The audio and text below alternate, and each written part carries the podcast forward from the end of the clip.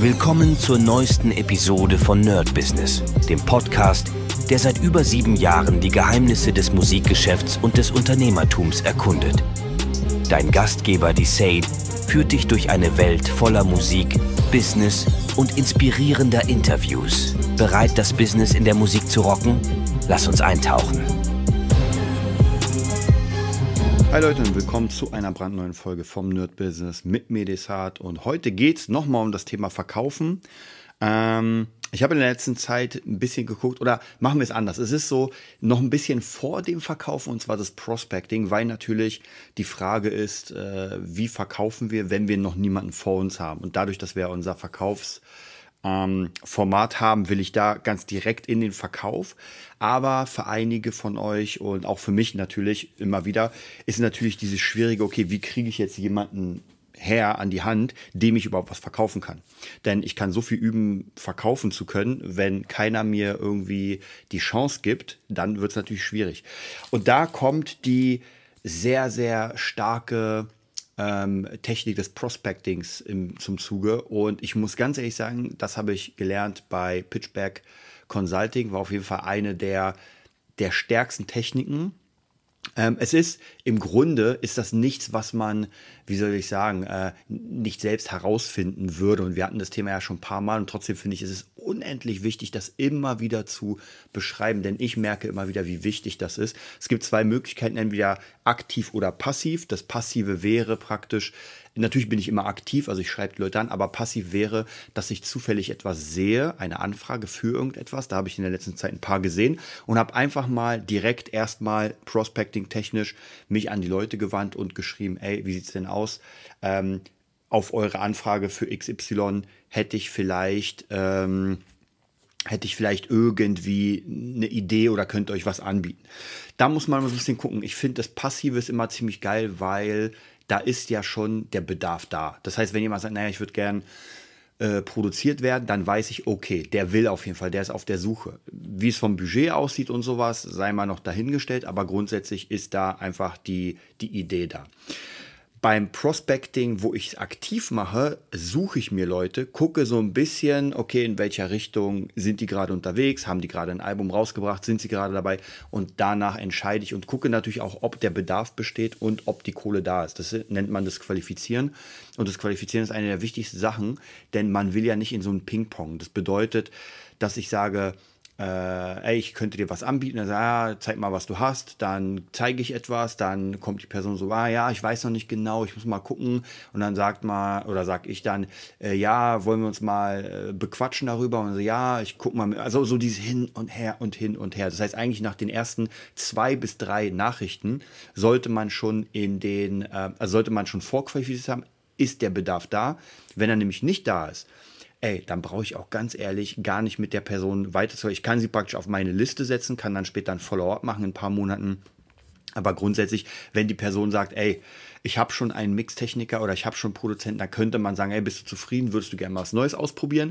Und wenn die Person sagt, nee, im Moment nicht, dann passt es, dann sage ich, ey, viel Glück, äh, vielleicht melde ich mich oder vielleicht hören wir uns, da kann man noch mal gucken oder ich melde mich in, keine Ahnung, einem halben Jahr noch mal und dann vielleicht sieht es anders aus, also natürlich netter gesagt. Ja, aber grundsätzlich, wenn kein Bedarf da ist, dann, naja. Und die nächste Sache ist natürlich das Budget ähm, dass ich so ein bisschen checke, ob da Budget da ist. Ja, es gibt genug Leute, mit denen ich zu tun hatte, die das eher umsonst oder sagen, ey, wir splitten das, äh, half, half. Wäre auch okay, wenn die Person einfach dick im Geschäft ist. Wie gesagt, ich bin niemand, der, und ich habe immer mal wieder Kooperationen, wo ich sage, ey, lass uns mal zusammen was machen und das machen wir dann sozusagen Hälfte, Hälfte, ja. Aber natürlich bringt das überhaupt nichts, wenn die Person gar keine Reichweite hat. Also irgendjemand, der komplett Newcomer-Artist ist. Ähm, eigentlich, also außer, außer man sagt wirklich, ey, das ist so krass wichtig, die, diese Person hat so ein unglaubliches Talent, dann könnte man darüber reden, ob man vielleicht was anfängt. Aber auch da müsste zumindest die Struktur schon stehen, dass die Person weiß, wie sie äh, ihr Zeug raushaut, dass sie ein bisschen weiß, wie ähm, Social Media geht, so diese ganzen Sachen. Ansonsten bringt man einen Song ra raus, auch wenn der Hammer ist, es bringt nichts, denn ohne Reichweite wird der Song absolut verpuffen. Ja, also auch ganz wichtig, das zu sehen. Und nach diesen Kriterien gucke ich mir natürlich immer so ein bisschen an, okay, wohin geht unsere Reise? und äh, wie kann ich, wie kann ich jetzt versuchen, der Person äh, meinen Dienst anzubieten. Ähm, kommen wir nochmal auf das Prospecting zurück, weil wie gesagt, jetzt sind wir schon fast im Verkaufsprozess. Beim Prospecting ist es ganz wichtig, ähm, ein Tipp, den ich geben kann, um überhaupt interessante Leute zu finden, ist ganz viel bei Spotify schauen, Playlisten schauen und so ein bisschen gucken, okay, wo stehen denn die Leute? Also haben die überhaupt das Budget und klingt deren Sound schon professionell oder ist das komplett äh, Gurke? Ja, weil ich weiß nicht, wenn jemand, wenn ich De also Demo, ähm, wie soll ich sagen, Qualität höre, da ist halt die Frage, ob die Leute bereit sind äh, zu zahlen, wenn sie es da nicht gemacht haben und es trotzdem rausgebracht haben. Ja, das ist nur meine Meinung, aber da muss man auch äh, extrem gucken, in welche Richtung es geht. Ansonsten, wenn ich aber höre, okay, die Qualität schon ganz, ganz gut, ich könnte mir es vorstellen und es entspricht meinem Style. Ja, es macht keinen Sinn, einfach jetzt alle Leute, die ich irgendwie äh, sehe, anzuschreiben, sondern es sollte schon sein, dass ich ähm, den Stil cool finde und vielleicht sogar zumindest bei mir hat es oft funktioniert, dass ich schon mal eine Demo schicke von einem Beat oder von einem Snippet, wo ich sage, ey, deine Musik ist hammer cool, ich feiere das komplett und äh, was hältst du denn von diesem Beat? Wie, also irgendwie vielleicht sogar als erstes Ding. Ähm, muss man mal gucken, aber grundsätzlich äh, kann man das schon wie gesagt, manchmal funktioniert es bei mir, dass ich irgendwie sage, okay, lass uns mal schauen, in welche Richtung es geht. Vielleicht gefällt dir dieser oder jeder Beat. Also von dem her, da ist ganz wichtig, auch immer zu gucken, wie die Personen darauf reagieren. Ähm, ansonsten würde ich sagen, beim Prospecting grundlegend nicht zu forsch zu sein, also nicht gleich, ey, hier, ich habe 20 Beats, such dir einen aus dem Zahl, sondern schon eher ein bisschen, wie wir es schon mal hatten beim Verkauf, Rapport aufbauen, ein bisschen quatschen und dann einfach so nicht zu lange, aber zügig herauszufinden, ob überhaupt Bedarf besteht. Und das bedeutet natürlich, dass man fragt, ey, mit wem arbeitest du gerade, wo nimmst du denn gerade auf? Je nachdem, was für Referenzen man selbst hat, kann man halt damit immer ein bisschen, ich sag mal, so ein kleines Name-Dropping machen. Ähm, und ich habe euch erzählt, in, bei mir in dem Studio, wo ich arbeite, wurde ein Song von Capital Bra produziert. Und ich habe den nicht produziert, aber natürlich könnte ich sagen, ey, ich arbeite mit dem Team zusammen, das Capital Bra produziert hat. Und das stimmt ja sogar, weil ich praktisch wirklich ja im selben Studio und wenn ich jemanden Songwriting oder sowas anbiete oder einen Song, kann ich natürlich auch die Leute an den Start bringen, die für Capital äh, Barretta produziert haben. Also von dem her, das ist auf jeden Fall dieses coole Name-Dropping. Auch selbst kann ich natürlich die Sachen, wo ich mitgemacht habe, ähm, sagen, ey, guck mal auf meiner Webseite, ich habe das und das und das.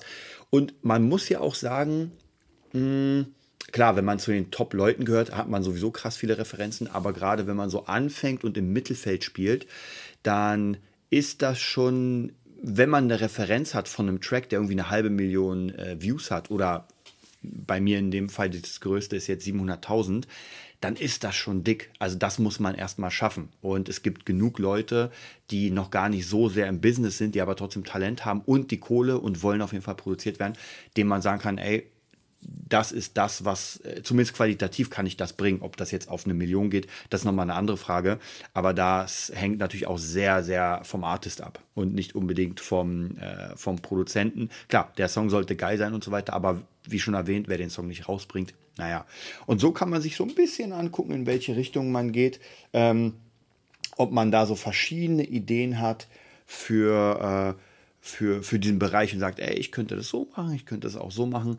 Ähm, und jeder hat sozusagen sein eigenes Ding. Wir werden auf jeden Fall das Prospecting nochmal direkt da durchgehen. Ich werde ja jetzt sowieso mehr Prospecten. Ich habe euch erzählt, die Idee ist jetzt doch wieder ein bisschen mehr äh, einzelne Künstler. Habe gerade wieder zwei, drei Leute angesprochen, mit denen ich schon mal gearbeitet habe oder die Interesse hatten.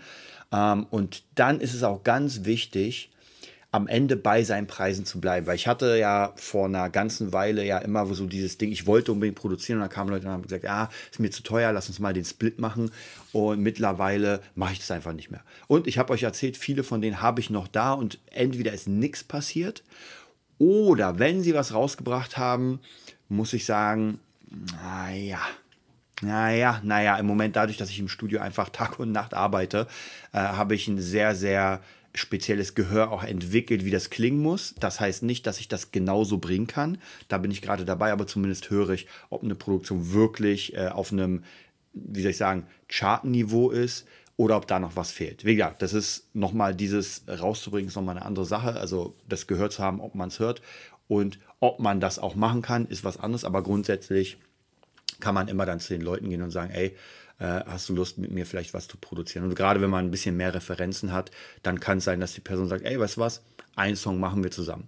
Und am Ende muss man natürlich sagen, das ist äh, eine Dienstleistung und die muss vergütet werden. Und mittlerweile bin ich auch eigentlich gehe ich von meinen Preisen nicht runter. Wie gesagt, es gibt Sonderfälle, wenn ich mich wirklich mit den Leuten gut verstehe, wenn ich doch sage, ey, wir wachsen zusammen, dann kann ich auf jeden Fall noch mal ein bisschen da was tun. Aber grundsätzlich ähm, in einer Region, wo ich sage, das kann ich noch verantworten. Also ich würde jetzt nicht sagen, hier, naja gut, dann kostet halt der Song 100 Euro, weil das habe ich schon mal gemacht für mehrere Songs und das haut einen irgendwann um, denn am Ende, wenn man 100 Euro zahlt oder verlangt für einen Song, dann opfert man absolut seine Freizeit. Da sind wir gar nicht im Business, denn 100 Euro, sogar wenn ich 50 Euro pro Stunde nehme, ähm, dann für einen Song von null brauche ich, keine Ahnung, lass es 20 Stunden sein. Ja, 20 Stunden, das wären äh, äh, theoretisch 2000 Euro. Ähm, nee, sorry, bei 50 Euro wären das 1000 Euro und das ist, das, da bewegen wir uns ungefähr.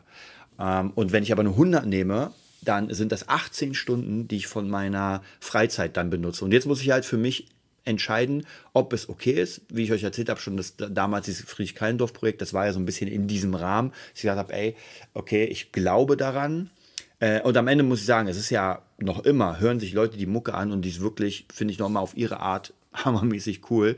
Also gerade Dosenbier und so, die ganzen bescheuerten Songs sind aber echt Hammer und viele feiern das ja noch immer. Ähm, und da war das halt genau diese Idee. Ich musste am Ende, kann ich euch auch sagen, musste ich einfach mehr Geld nehmen und dann wurde es schwierig.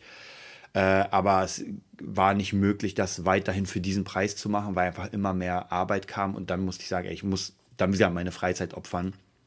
Und das habe ich dann nicht mehr hingekriegt. Und da muss man natürlich auch entscheiden, ob man sagt, okay, dann stampft man es ein oder, äh, oder man sagt dann, man bringt weniger aus, weil wir haben damals pro Monat einen Song rausgebracht und das ist schon richtig gut. Da, so kann man es auch krass machen. Aber dann, wie gesagt, da muss man gucken, ob das dann irgendwann sich auch rentiert. Und in dem Fall hat sich einfach nicht rentiert. Natürlich muss man sagen, die Pandemie kam noch dazwischen. Da gab es ganz viele Fälle, warum das jetzt nicht funktioniert hat. Aber ich sage auf jeden Fall sehr schade. Grundsätzlich habe ich aber trotzdem sehr viel darüber gelernt. Okay, dann wünsche ich euch ein mega geiles Wochenende. Wir hören uns morgen bei My Business und bis bald. Das war's für heute bei Nerd Business, dem Podcast, der dir zeigt, wie du in der Musikbranche durchstartest. Wir hoffen, du hast wertvolle Einblicke gewonnen und Inspiration für deine eigene Reise gefunden. Vielen Dank, dass du dabei warst. Vergiss nicht, uns zu abonnieren und mit deinen Freunden zu teilen. Bis zur nächsten Episode. Stay tuned and keep rockin'.